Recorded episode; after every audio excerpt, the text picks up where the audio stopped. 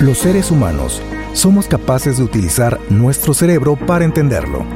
Este podcast es una invitación del Dr. Rafael y el maestro Jorge de Menegui a un recorrido muy especial. Reflexionar. Somos lo que pensamos. Iniciamos.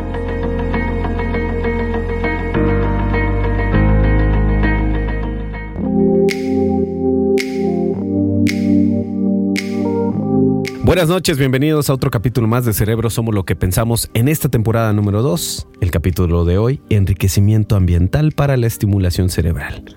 Rafa, ¿cómo estás? Buenas Hola. noches. Hola, ¿qué tal, Jorge? Buenas noches a quienes nos escuchan en el radio y noches, días, tardes o a la hora que nos escuchen en las otras plataformas. Hoy tenemos la presencia del doctor Aleph Corona. ¿Cómo estás, doctor? Hola, buenas noches, ¿qué tal? Doctor, este tema es especialmente importante para el desarrollo cerebral, el desarrollo personal y es el impacto que tiene el ambiente enriquecido o el en- enriquecimiento ambiental sobre animales o seres humanos. Pero, ¿podría decirnos qué es el ambiente enriquecido? Eh, claro, eh, agradezco primero la invitación. Me da en verdad mucho placer estar aquí con ustedes y platicar de estos temas. ¿no? Bueno, el ambiente enriquecido es, es un protocolo de laboratorio en el que lo que se hace es estimular a los animales. Eh, se ha probado el ambiente enriquecido con diversas especies de animales y en todas ellas el punto es estimularles su sistema nervioso básicamente. ¿no? Entonces se le llena de estímulos, sean estímulos olfatorios, estímulos del tacto, estímulos sociales, eh, físicos, auditivos, etcétera, etcétera. Y el chiste es proveer al animal de, una diversidad de estímulos que van a, y ya lo platicaron más adelante, van a hacer un, mon- un montón de efectos, como lo dices muy bien, Rafa, en el desarrollo, pero incluso también en los, en los animales adultos, eh, un montón de efectos a nivel molecular, o sea, cambia la expresión de genes estar en el ambiente, a nivel celular, a nivel fisiológico, es decir, todo el cuerpo, y finalmente a nivel conductual. ¿no?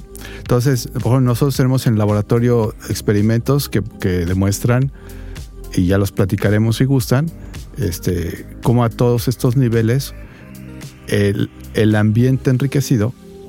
Eh, modifica esta serie de cuestiones.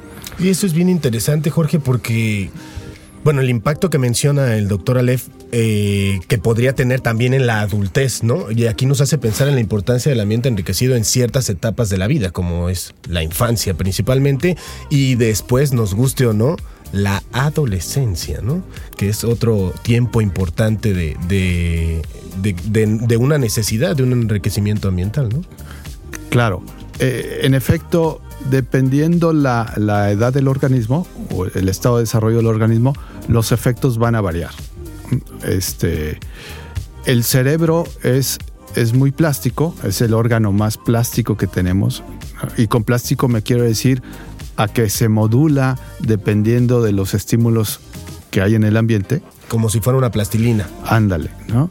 Eh, para responder a las necesidades eh, que, que surgen del ambiente, ¿no? Y, ese cerebro es más plástico entre más jóvenes somos. Entonces, por supuesto que a los bebés o a los fetos va a tener un- una serie de efectos que no va a haber en la adolescencia o que no va a haber en la adultez, pero incluso en los, en los, viejos, en los ancianos, sigue produciendo efectos. Y, tal vez este término, si me permite, tal vez eh, al público en general podrá parecerle nuevo, pero no sé si hayan escuchado, por ejemplo, con la enfermedad de Alzheimer. Ajá. Eh, además de tratarlo con fármacos, una estrategia que se ha visto que es muy potente es que el paciente, y no solo con eh, Alzheimer, sino con cualquiera que empiece con memoria, a problemas de memoria, es hacerlo que aprenda cosas nuevas. ¿No? Eh, ¿Me estás diciendo entonces que perro viejo sí aprende nuevos trucos? Sí aprende nuevas cosas, por supuesto, y lo más bonito es que su cerebro cambia, incluso en la, en la vejez, ¿no? Se modifica y además se modifica de una manera en que le va a permitir eh, digamos, que ese cerebro envejezca más lento. ¿Sí? Entonces, han oído hablar que, por ejemplo, estos pacientes de Alzheimer les ponen a que hagan, a que aprendan un nuevo instrumento musical. Eso es el equivalente al enriquecimiento ambiental en los, en los animales. ¿no? A que aprenda un nuevo idioma, a que aprenda el sudoku o ajedrez, ¿no? a nadar. Es decir, el chiste es estimular de diversas maneras al cerebro y el cerebro responde produciendo más células o produciendo más conexiones nerviosas. Y en todas las enfermedades neurodegenerativas que nos afectan a los humanos, hay una pérdida ya sea de conexiones nerviosas o de neuronas. Por eso se ha hecho tan famoso recientemente esto de los ambientes enriquecidos, porque, porque estimulan las conexiones entre neuronas, que, se llama synaptogénesis, y estimulan incluso el desarrollo de nuevas neuronas en el cerebro. El cerebro tiene muy pocas regiones donde, donde hay división neuronal, donde hay nacimiento de neuronas bebés en el adulto. Muy pocas regiones. Sin embargo, los ambientes enriquecidos estimulan en esas regiones una mayor síntesis neuronal.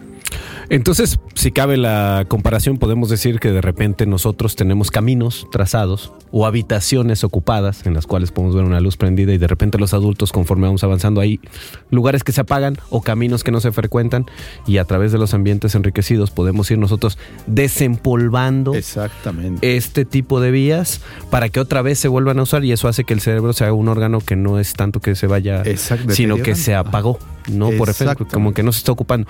Y justo vamos a entrar para la siguiente pregunta justamente con eso, porque estamos hablando de los ambientes enriquecidos y la audiencia de pensar así como, bueno, ¿y qué es eso de ambientes enriquecidos? ¿Qué les a hacer? ¿Tienen sauna? ¿Tienen vapor? ¿Qué actividades tienen? Claro.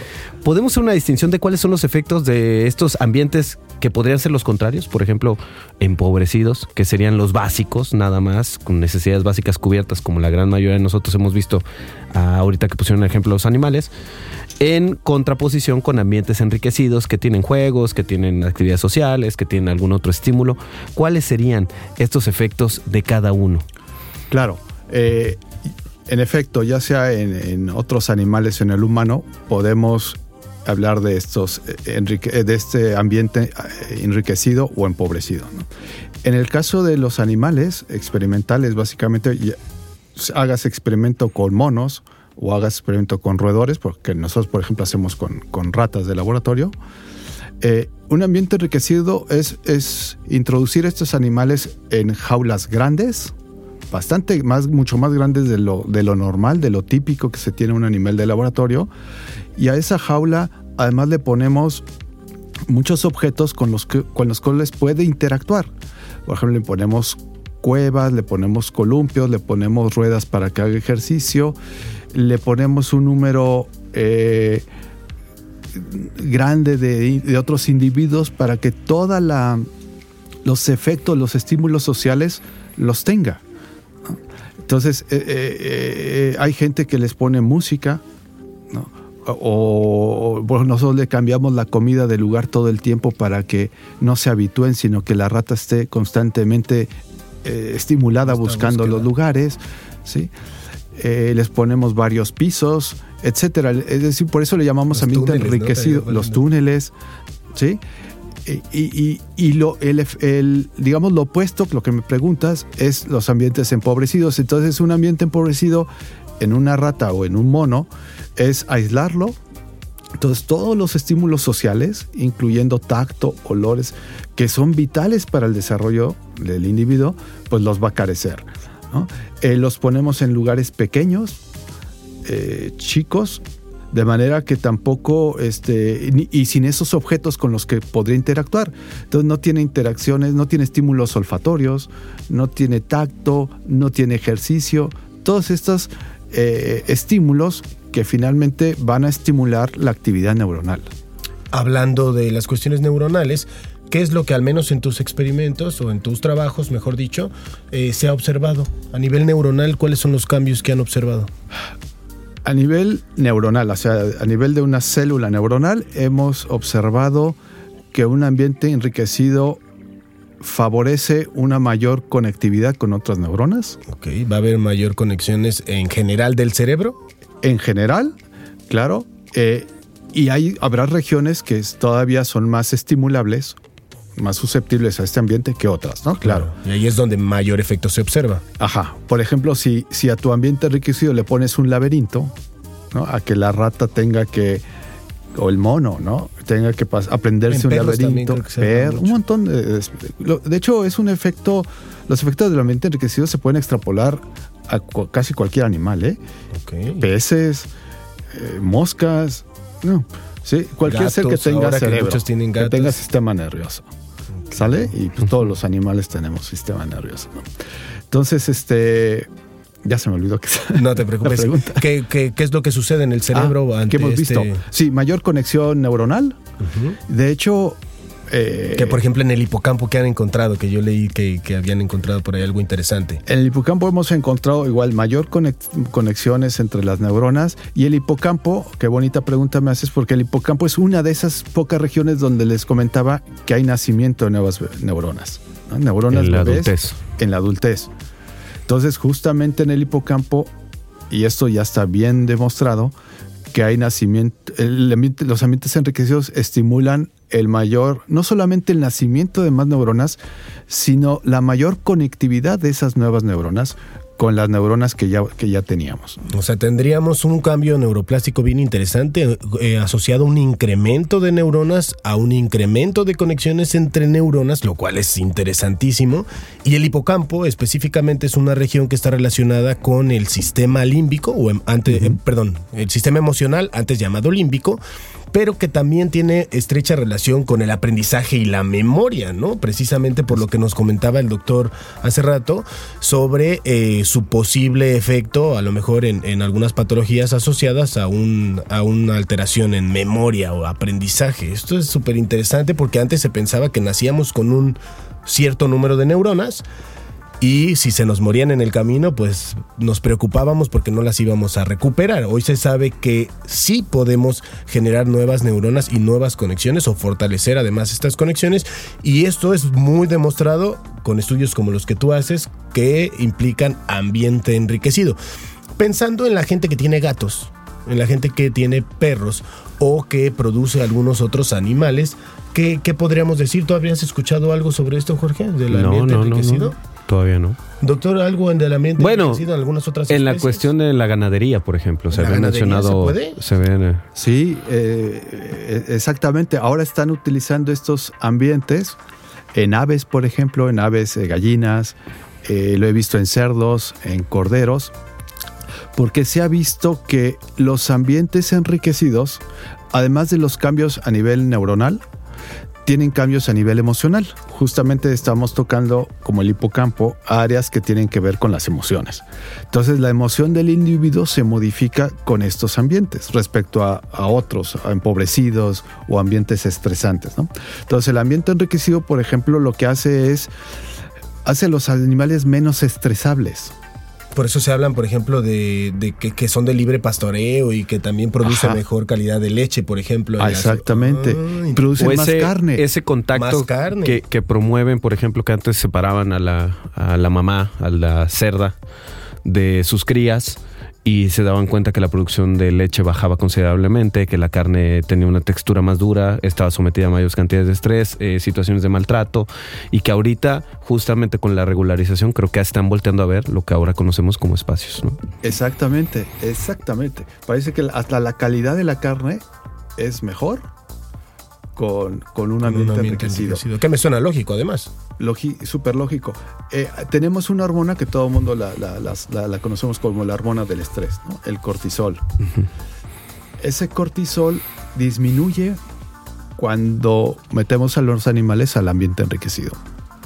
Entonces, al disminuir el cortisol, una de las funciones que tiene, por ejemplo, es inhibir al sistema inmune, el sistema de defensa del cuerpo. Entonces, cuando bajas al, al cortisol, los niveles de cortisol, estás, lo que estás haciendo es que tu sistema inmune esté listo para que en cuanto llegue algún bicho extraño, poderlo contrarrestar. Entonces, son animales también más sanos, se enferman menos. Entonces, fíjate qué bonito. Hay mejor carne, ¿no? mejor calidad, el, el animal está emocionalmente más sano, y encima de todo este, se infecta menos. Ya hasta por cuestiones éticas viene siendo mucho mejor. Es a lo que voy, o sea, cuestiones económicas que no es lo que hablamos en este, en este programa, funciona.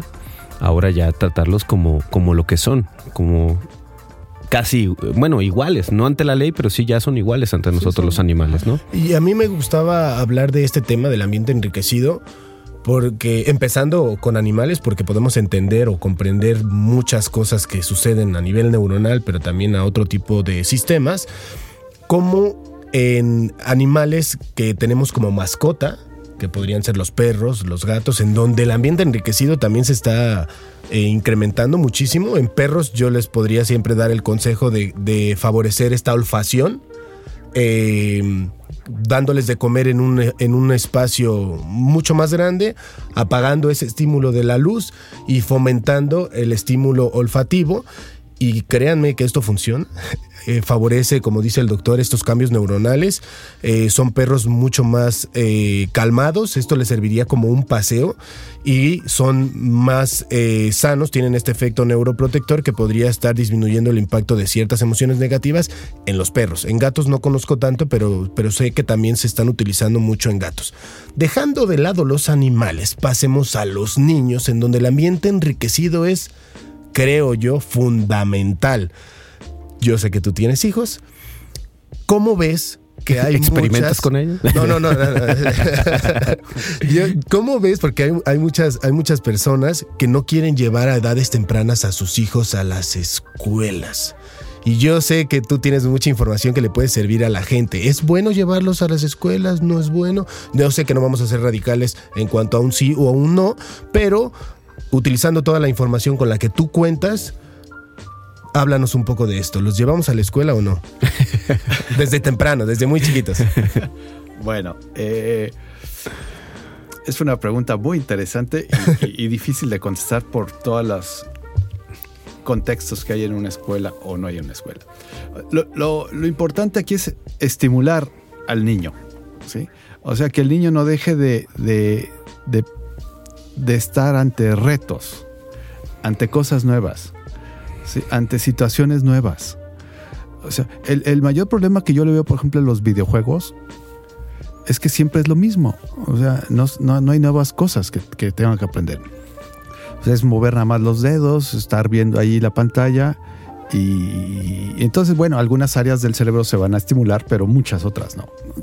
Entonces, yo no puedo decirte si es bueno o malo llevarlos o no llevarlos.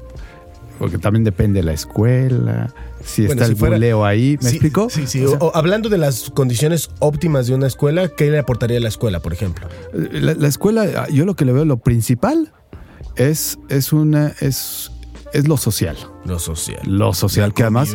con otros niños. Que podemos hablar también luego como el enriquecimiento modifica nuestras conductas sociales. Eh, pero, bueno. Es que, en uno, es que en uno de los, de los experimentos o de los trabajos que mencionábamos hace rato, en el ambiente empobrecido, la ratita estaba sola o solamente acompañada de una persona. Y uno de los efectos del ambiente enriquecido es que en el otro grupo están con un montón de, ratitas o de compañeros. En este caso, que pudieran eh, socializar con unos u otros, y ese es uno de los grandes beneficios, ¿no? Sí, eh, esa parte social creo que sí la necesitan los niños, ¿no? El hecho de, verse con otro niño, jugar con otros niños, pelearse con otros niños, no dejarse bullear, etcétera, etcétera, eso es parte de la formación del niño.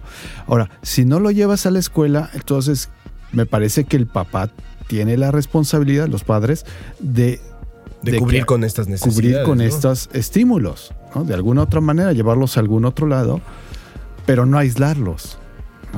Este, e, eso me parece lo más importante y eso que y tengo amigos que en efecto no llevan a, la escuela a sus hijos. Yo, tengo varias, varias amigas que me dicen, Jorge, tú también debes de conocer algunos, que, que no llevan a sus hijos pero, porque a ellos les cuesta esta cuestión del apego, de es que cómo lo voy a dejar y si va a llorar, y, dejan de pensar en el gran beneficio que a lo mejor podría tener para el niño el que conviva con otros, que, que sepa que, ok, tú estás, pero en este ratito no vas a estar porque va a hacer otras actividades y favorezca este neurodesarrollo, ¿cierto? Sí, en efecto. E incluso creo que es bueno que conozca otros adultos, además de los papás, ¿no? Como pueden ser los maestros. Entonces, Eh, el, punto aquí clave creo es, es el no dejar de estimular, sea lo lleves a la escuela, lo lleves a cierto tipo de clases, etcétera, es estimular a los muchachos y además no cualquier estímulo, eh, ¿cómo explicarlo? El estímulo tiene que estar de la mano de su edad. ¿Me explico?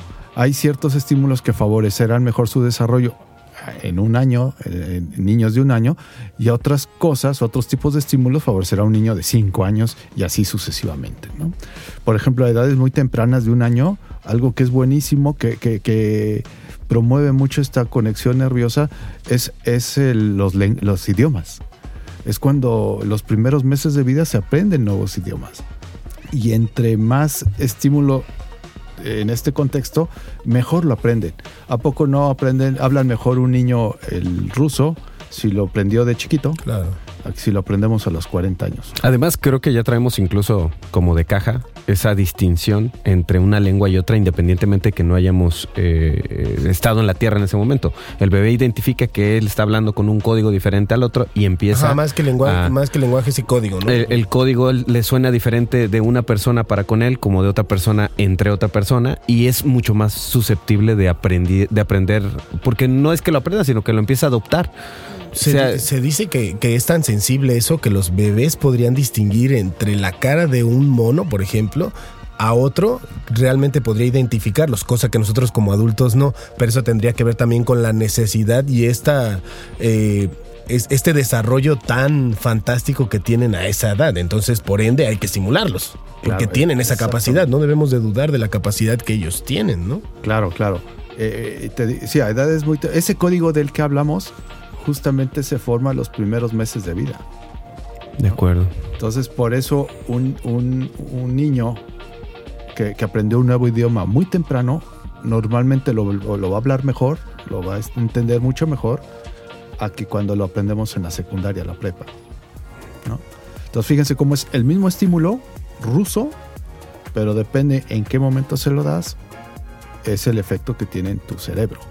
Oye, Jorge, ¿y tú qué piensas entonces de las clases de deportes, de diferentes deportes, de la música, de lo que decía el doctor de los idiomas? Es que con, con el tema que estamos abordando ahor- ahorita nos estamos dando cuenta que todo lo que hemos visto del cerebro aquí tiene el complemento ideal, que es estímulos que te sirven para la creatividad, la cuestión de los alimentos que comes, el contexto que te rodea, las emociones que rodean La el lugar en el que estás, los juegos, la parte lúdica, que si no nos vamos al exceso, pues realmente siempre es, es eh, sumamente necesario.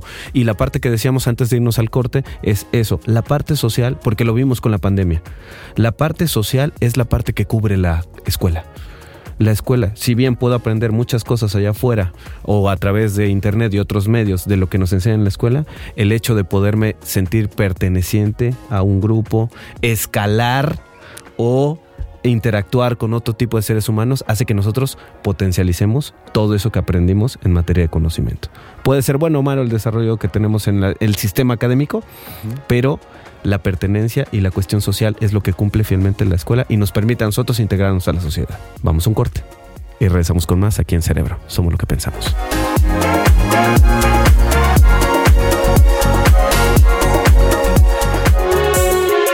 Para afrontar la realidad, tenemos la máquina más poderosa jamás creada.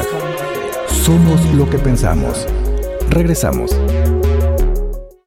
Las emociones de siempre con nuevos matices. Somos lo que pensamos. Continuamos.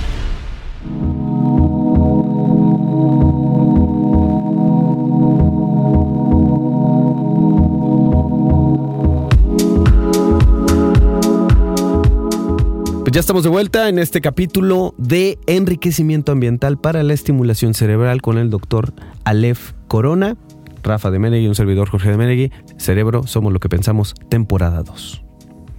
Me parece bien interesante esta parte, doctor, de favorecer a través de diferentes estímulos el desarrollo neuronal. Quiero que seamos un poquito más específicos y nos adentremos en el cerebro. ¿Qué efectos podríamos ver, por ejemplo, a nivel conductual, neuroanatómicos, neuroquímicos que se hayan observado en experimentos o trabajos de campo también, en observaciones con eh, este enriquecimiento ambiental? Ok, Eh, ¿Se comportan realmente diferente? Sí, claro. Bastante diferente. Te voy a platicar, voy a empezar por lo conductual Ok. y de ahí vamos bajando, porque eso me recuerda a un trabajo que hicimos recientemente, ¿no? Eh, lo publicamos hace un, un año, me parece. Fíjate, nosotros lo que hacíamos o lo que hicimos fue, teníamos dos grupos de ratitas. Una ratita eh, en su jaulita normal, con una compañera, ¿sí? y en otro y el otro grupo de ratitas era ratas en el ambiente enriquecido. Eran 8 o 10 ratas en jaulas grandes, etc. Y pusimos a estas ratas en uno o en otro ambiente exclusivamente durante la gestación. La gestación en la rata solo dura 21 días. Entonces, antes de esos 21 días, las ratas del mismo grupo estaban en el mismo ambiente. Pero justo en la gestación, esos 21 días estaban en uno o en otro ambiente. Cambiaron la condición. Ajá. Y, y encontramos unas cosas padrísimas una vez que nacieron los hijos. Fíjate, los hijos de las ratas enriquecidas, de, de hecho, nacen menos hijos por camada, pero más O sea, grandes. O sea, podría tener un impacto, por ejemplo, de entrada en la fertilidad. algo debe, exactamente. No, algo en la fertilidad. O sea, menos y más fuertes. O y bueno, más, grandes, Más grandes. Exactamente. ¿no? Y puesto que son más grandes, tienen mayor probabilidades de, so- de sobrevivir, a- sobre todo al, al parto. Nosotros acabamos de publicar hace unos pocos meses otro trabajo donde el mismo grupo de animales, ratas en ambiente, ¿no? En la, durante la gestación, pero les hicimos una, este, ¿cómo se llama esto? Este, esta cirugía para quitarles a los bebés antes Una cesárea. Una una cesárea, ¿no? Y, y era muy sencilla la pregunta. Les hacemos una cesárea a estas dos mamás de estos dos grupos y vemos la supervivencia de sus hijos. En lugar de que parieran al día 21, los- les hicimos la cesárea al día 20. O sea, nada más les quitamos Un un día. de, de- de- De, de gestación. de periodo. Sobrevivieron en las ratas normales, eh, control, aproximadamente el 13% de sus críos. En el grupo enriquecido sobrevivieron el 60% de los críos. Nada más por haberlas puesto en estos ambientes esos 21 días. No solo eso, en otros trabajos hemos encontrado que la mamá que estuvo en la gestación en el ambiente enriquecido cuida mucho más a sus críos que la mamá que O sea, estuvo tiene mejores conductas maternas. Exacto. Eso es bien interesante. Bueno, antes, antes que nada quiero re- resaltar algo que me he encontrado en la parte clínica. Ujú. Eh, la dificultad que hay para poder embarazarse, ¿no? Eh, muchas, muchas personas vienen a darle importancia a la alimentación, al sueño, a toda la parte emocional, porque les está haciendo bastante difícil embarazarse. Eh, este, estos estresores a los que ellos están expuestos podrían estar, con lo que tú nos estás eh, mencionando, estrechamente relacionados con el ambiente enriquecido. ¿Por qué? Porque si están limitados y, están bajo esta hormona que mencionabas con altos niveles de cortisol, está viéndose afectada la fertilidad a nivel clínico, es decir, ya en humanos, cosa que ustedes también observaron en, en animales. ¿Por qué hago mención de esto? Porque apenas vamos a llegar con lo que sucede con los bebés, pero ya hay una, una parte antes que es en la etapa gestacional. Exactamente. Ok, entonces platícanos ahora qué pasó con los... Te iba a decir, ¿y cuál fue la pregunta? Porque ve al doctor No. así como tratando de cacharla. Porque, porque- porque a, lo que lo- a lo que me refería es que, que- que este pequeño estresor del cambio del ambiente enriquecido a, a la condición control, pues, pues obviamente representó algo, un estímulo negativo probablemente para las madres, que se observó una disminución en la, en la gestación, en el número de, de pupas en este caso que, que nacieron, comparado con el estímulo, ¿no? Y esto es una llamada de atención también para las personas que durante el embarazo pues no tienen ciertos cuidados y que ahora por eso están de moda pues todos los trabajos de las dulas y, el cuidado nutricional que antes pues se hacía como a un lado porque no estaban tan expuestos a altos niveles de estrés, ¿no? Que, que representa este cambio de condición. Pero bueno, ya ha nacido cerca de un 60% asociado al ambiente enriquecido con lo que nos mencionabas, que son bebés más grandes, eh, con mayor número de, de supervivencia. ¿Y qué sucede después? Bueno, eh, el ambiente enriquecido no solamente modificó al crío, a los críos, modifica a la mamá. Entonces, trabajos de otras personas han encontrado que los ambientes enriquecidos eh, modifican la calidad de la leche, por ejemplo. Eh, Otra nosotros- vez lo, en el libre pastoreo, ¿no? Por ejemplo. Ajá, exactamente. Por eso es que estas cuestiones pueden aplicarse Ok. a ganadería, etcétera, ¿no? Y bueno, y, a- y al bienestar humano. Y encontramos eso sí, fuimos nosotros los que vimos que, la que son, las mamás son, tienen mayor conducta materna, cuidan más a sus críos que las mamás que estaban en el, en el ambiente, digamos, sencillo de laboratorio. ¿no? Incluso algo que nos sorprendió, una cosa que se hace con los, en los roedores, por ejemplo, cuando haces conducta materna, es a, a la jaula donde está la mamá con sus críos, le metes una rata extraña, una intrusa. Ok. Normalmente la, rat, la mamá pues trata de, de alejar a sus críos de la intrusa. ¿no? Una intrusa es una rata que jamás vio en su vida. La, la vecina que acaba de cambiarse a la calle, ¿no? Ándale. ¿no? Y lo que encontramos es que mientras que las ratitas que están en los ambientes normales de laboratorio, cuando le metíamos la intrusa, las ratitas, las mamás iban con sus hijos y se ponían sobre ellos y no pelaban mucho a la intrusa. En cambio, las mamás del ambiente enriquecido durante la gestación atacan inmediatamente a la intrusa. La atacan, no se van a los críos, se van contra la intrusa y la someten y entonces la intrusa ya no se acerca a los hijos. Entonces vean cómo estos se llama, es, una conducta de agresión, se llama agresión materna. Y por supuesto está regulada por hormonas y neurotransmisores. Entonces, como vean cómo la conducta de la madre, tanto a sus crías, que las cuidan más, están más tiempos con ellas, como a los peligros o potentes peligros que puede tener las crías, son mucho más... Se potencializa, ¿no? Se potencializa con este ambiente. Y lo opuesto sucede con los ambientes empobrecidos que me preguntabas. Justamente lo opuesto. La conducta materna disminuye. ¿sí? Eh, son menos, eh, los críos atraen mucho menos a la mamá que en un ambiente empobrecido que ha estado estresada, que está con miedo, etcétera. a- a- a- entonces es lo opuesto a los Lo opuesto al ambiente enriquecido. Interesante. Oye, en memoria, creo que también tienen Ah, algo de memoria. muchísimo, ¿no? sí. Mejora la memoria, Sí. disminuye, se pierde. ¿qué Mucho. onda? Este, eso, eso, está- eso ya hay muchísimos trabajos en la literatura científica y la gran mayoría apunta a que en efecto la memoria mejora con los ambientes enriquecidos. ¿no? Pero está clarísimo. Y también eh, hay estudios interesantes sobre ansiedad o depresión, es decir, estaría ejerciendo un efecto neuroprotector para evitar que mm, con mayor facilidad caigan en este tipo de trastornos. ¿no? Sí, también está ya bastante demostrado.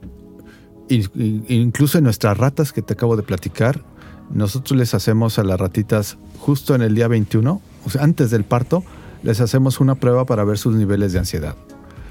Y, y está clarísimo, las ratas en el ambiente enriquecido, las mamás, bueno, sí, gestantes en el ambiente enriquecido, son mucho menos ansiosas que las, que De las- ambiente empobrecido. que las otras ratas. Y eso también se ha visto en monos y en, otras, en otros mamíferos. ¿no? Entonces sí baja, disminuyen los niveles de ansiedad la gran mayoría de los ambientes enriquecidos. Entonces, tuvimos esa parte ahorita en las, en las madres, en las crías también. Hace rato hablamos de neurogénesis, incluso en los adultos. Ya vimos que sí tiene efecto. Por aquí hay otro concepto, sinaptogénesis, que es, es temporal. Algunos ejemplos que podríamos darle a la audiencia. Eh, lo hemos platicado de manera implícita, pero vamos a, a- La sinaptogénesis, sinapsis es conexión entre neuronas.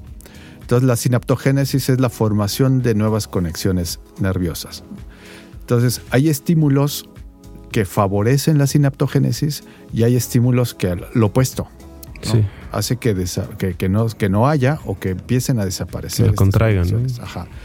Eh, entonces el ambiente enriquecido favorece la sinaptogénesis en áreas del cerebro que estén involucradas en, en lo que estás enriqueciendo el ambiente del animal. Es decir, por ejemplo, si estás haciendo un ambiente enriquecido auditivo, vas a, vas a producir una mayor sinaptogénesis en áreas del cerebro que se dediquen a- al procesamiento auditivo de la información. O sea, esto podría estar sucediendo, por ejemplo, en un músico. Ah, claro. Por un músico tiene, le, le decimos tiene mejor oído, ¿no? Distingue mucho más notas que, que yo. Probablemente te- hayan migrado mayor número de neuronas hacia esas zonas y se conecten mejor o únicamente se conecten mejor. O pueden, podrían ser La las dos. evidencia científica apunta que hay mayores conexiones. Yo no he sabido de que nuevas neuronas migren al área auditiva, pero vamos, eh, no, no lo he leído, habría que ver, habría que investigarlo si no es que está hecho, ¿no? No Pero al sería menos mayores descabellado, ¿eh? conexiones, sí, claro. Eso es bien interesante porque precisamente cuando yo estaba estudiando algo sobre el hipocampo, les comparto que evaluaban el cerebro de un músico, ¿no? Y veían que la zona del hipocampo, hablando de volumen, incrementaba cuando este músico, que normalmente tocan su instrumento, eh, de 6 a 8 horas diarias, y presentaba un volumen mucho más amplio. Dejaba de tocar a lo mejor tres meses y lo volvían a evaluar y veían que el volumen se había retraído un poco, no al mismo nivel de una persona que no es músico, pero se había retraído un poco. Sin embargo, cuando comenzaba a tocar otra vez cual acordeón, ¿qué, ¿cuál era la conclusión de esto? La sinapsis. El número de sinapsis y toda esta arborización dendrítica, el caminito que generaron esas neuronas, era muy amplio, no es que desapareciera, sino que únicamente se retraía, pero que ahí estaba presente. Y eso me parecía bien interesante porque hoy día se habla de la reserva cognitiva. Es decir, cuando hay una necesidad, que era lo que tú mencionabas hace, hace rato, de, de, de algo dañino, de alguna patología o de que haya mayor necesidad de ciertas neuronas o de hacer cierto frente, ahí va a estar protegido a través de esa reserva cognitiva el cerebro que fue estimulado, en este caso a través de la música, lo cual me parecería interesantísimo, pero no es el único estímulo. Sabemos que la actividad física podría estar realizando el mismo efecto y cuestiones sociales tendrían que ver también con esto. Se están haciendo algunos estudios sobre meditación, Jorge, que era otro tema que, que trabajamos Que ya trabaja. Y que también parece ser que va sobre, sobre lo mismo, esta reserva energética, eh, perdón, esta reserva cognitiva que podría estar siendo utilizada ante una necesidad. Obviamente estos estudios están, como decimos en el argot eh, común, en pañales, pero parecen ser interesante porque siempre hablamos de eso que tú también mencionaste, eh, doctor Aleph, al inicio. Lo trabajamos en los niños y cuando hay una necesidad en adultez, se, ejerce ese efecto protector, ¿no? De la importancia de estimular y de favorecer este ambiente enriquecido.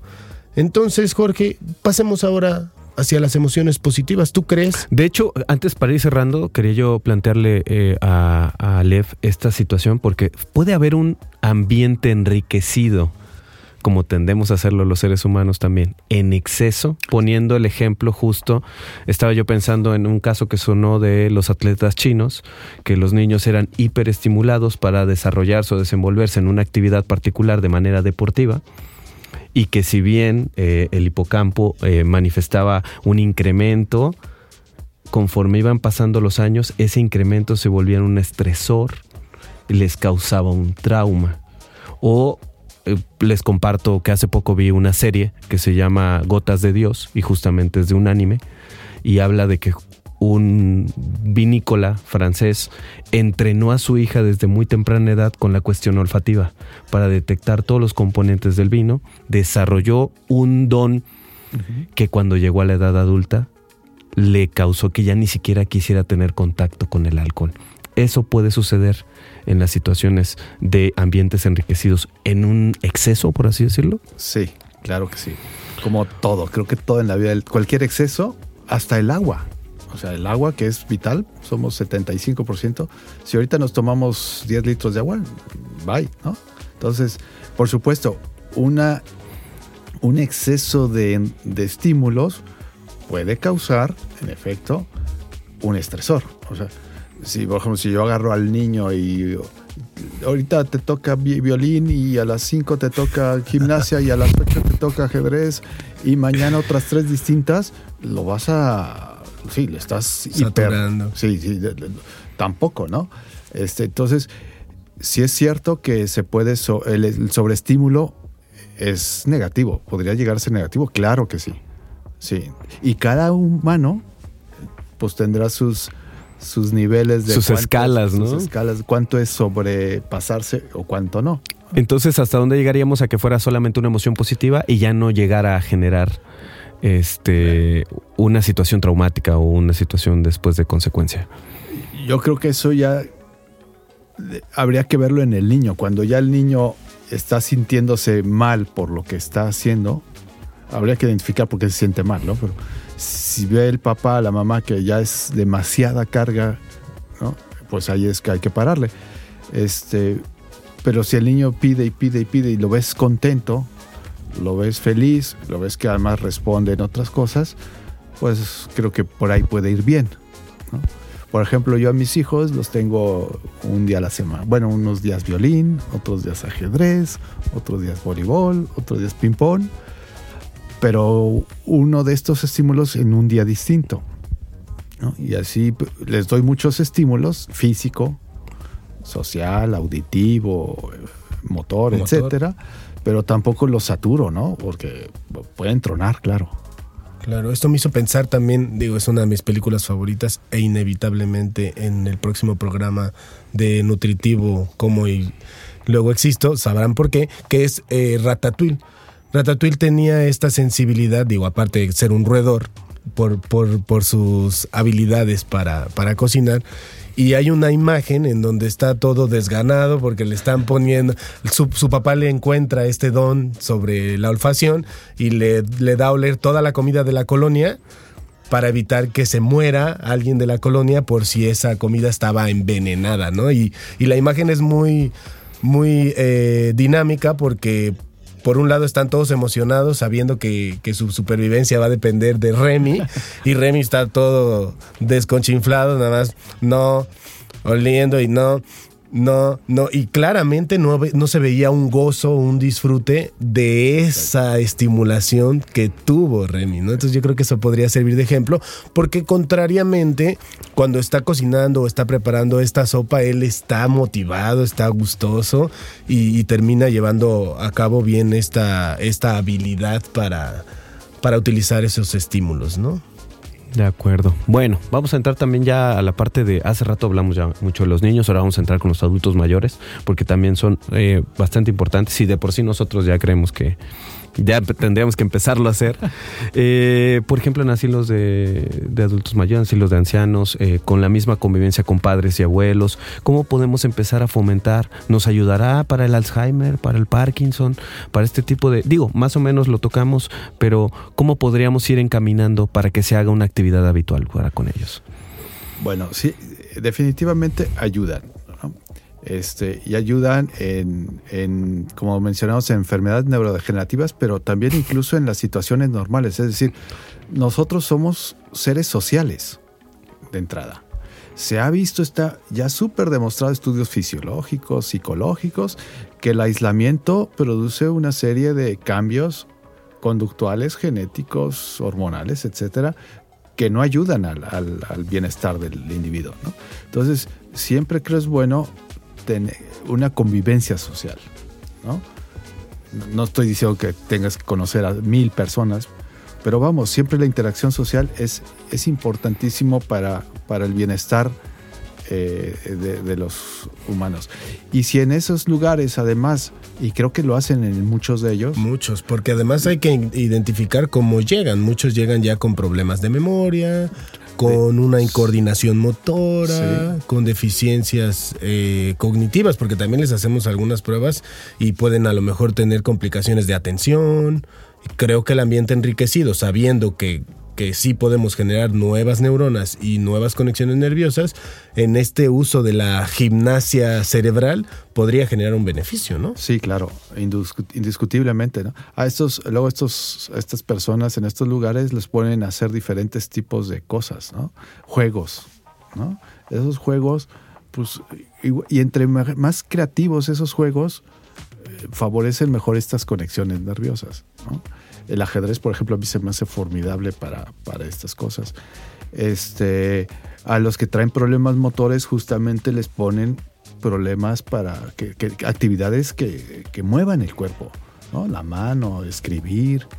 Siempre pensar en el Parkinson, ¿no? Por ejemplo, en donde parece ser que la farmacología está fracasando en, en- en encontrar una pastillita que, que realmente solucione el Parkinson, porque ha disminuido mucho el, el ingreso, este, perdón, la, pues sí, el dinero para, para buscar este tipo de fármacos, porque aparentemente los mecanismos de acción, que en su mayoría son dopaminérgicos, no, no están funcionando. Se está volteando a ver a este lado, ¿no? A la actividad motora en juegos como estos, sobre todo por, porque se presentan mayoritariamente en adultos mayores, y yo creo que definitivamente podrían tener un rol importante, un papel importante en que esto disminuya o favorezca un poquito el control, ¿no?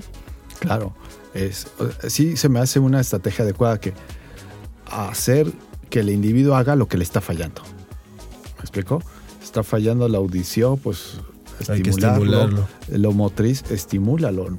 Dejarlo, el que no se mueva, no solo va a empeorar su situación.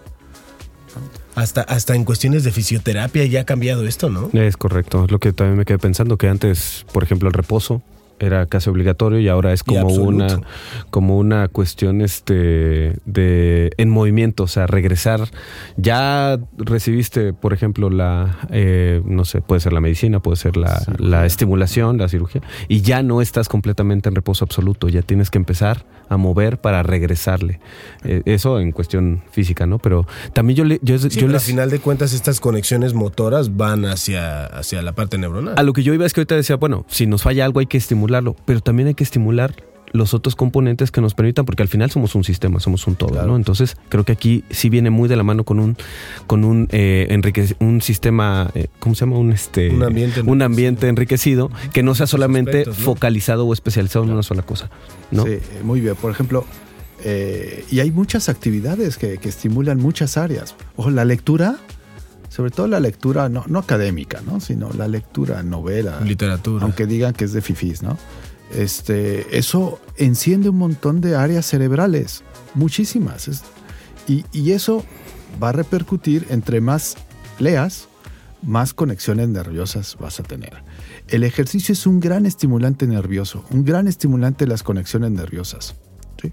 Entonces, el hacer ejercicio, sobre todo aeróbico, estimula a través de la liberación, liberamos muchas sustancias durante el ejercicio, endorfinas, hormonas, etcétera, neurotransmisores, que van a beneficiar el mayor contacto neuronal. Van a beneficiar la, el- la regeneración neuronal, es decir, las neuronas pues, se dañan durante el día y se reparan en la noche, por ejemplo. Entonces, liberamos sustancias, entre otras la hormona del crecimiento, ayuda a la restauración de nuestras células en el cuerpo. Y eso lo hace el ejercicio. Entonces, si tenemos, si hacemos una, tenemos una buena estrategia de ejercicio, estamos estimulando producir estas, estas sustancias que van a favorecer en general todo el cuerpo e incluyendo la actividad neuronal, la actividad del cerebro. Entonces el ejercicio es muy buena. Les digo, el, el chiste y básico forma es, parte de los es aprender a hacer cosas nuevas, exactamente. Hacer cosas nuevas. Y en los diferentes ámbitos, el intelectual, el imaginativo, el físico, ¿no? Eh, la música es buenísima. Fíjense, yo, yo les voy a compartir dos ejemplos que luego ponemos.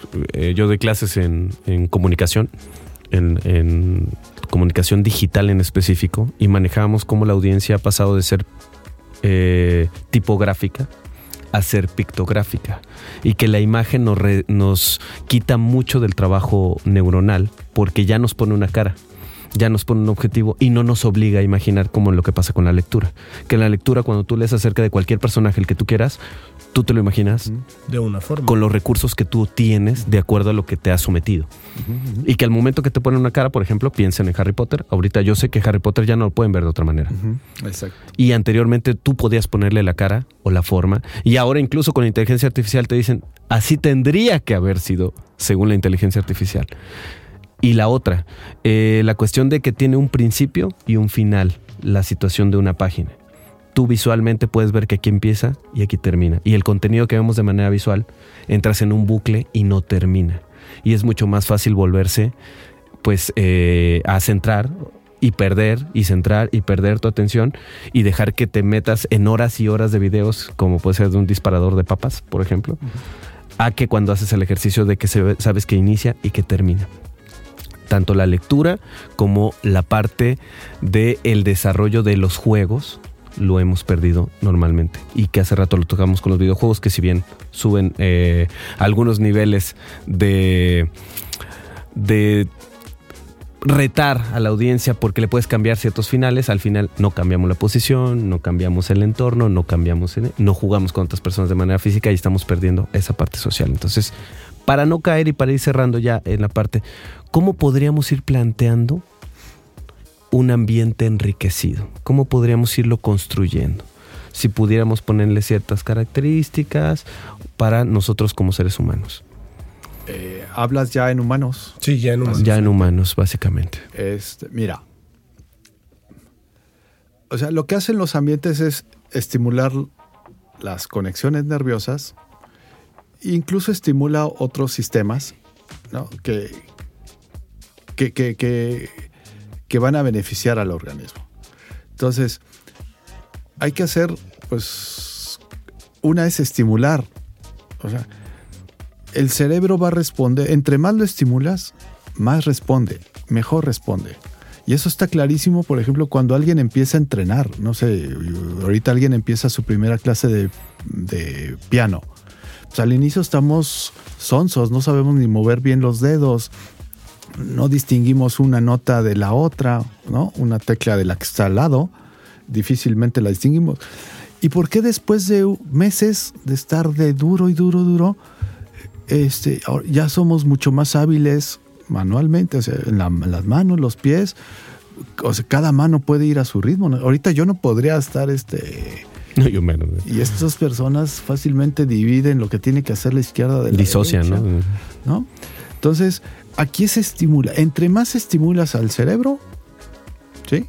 Más te responde. Entonces, yo creo que un buen, un buen eh, ejercicio o una buena manera de llevar a, los niños es, siempre tenerlos ocupados con diferentes actividades. ¿Sí? Por eso les mencionaba, si le gusta el fútbol, qué bueno, que ahí siga. Pero no estaría mal Que aprenda a tocar. que un aprenda algún, aunque después lo deje. Te llevo al violín. Ya, si te aburrió, ok. Ah, bueno, violín no, vamos a probar el francés. Ah, que en francés tampoco me gustó. Bueno, vamos a probar el ping-pong. O vamos a. Y de vez en cuando te regalo un libro para ver si lo vas leyendo. ¿Me explico? O sea, entre más áreas del cerebro le estimulas, ese cerebro se va a conectar más. Y va a estar más protegido en una etapa futura. O sea, eso es, yo, sé- Sí. yo creo que es importante mencionar que va a estar protegido.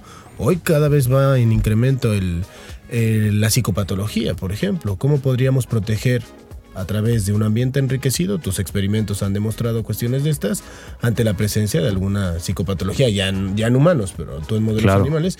Y realmente ahí es donde está el, el- el Sí. efecto en un futuro, ¿no?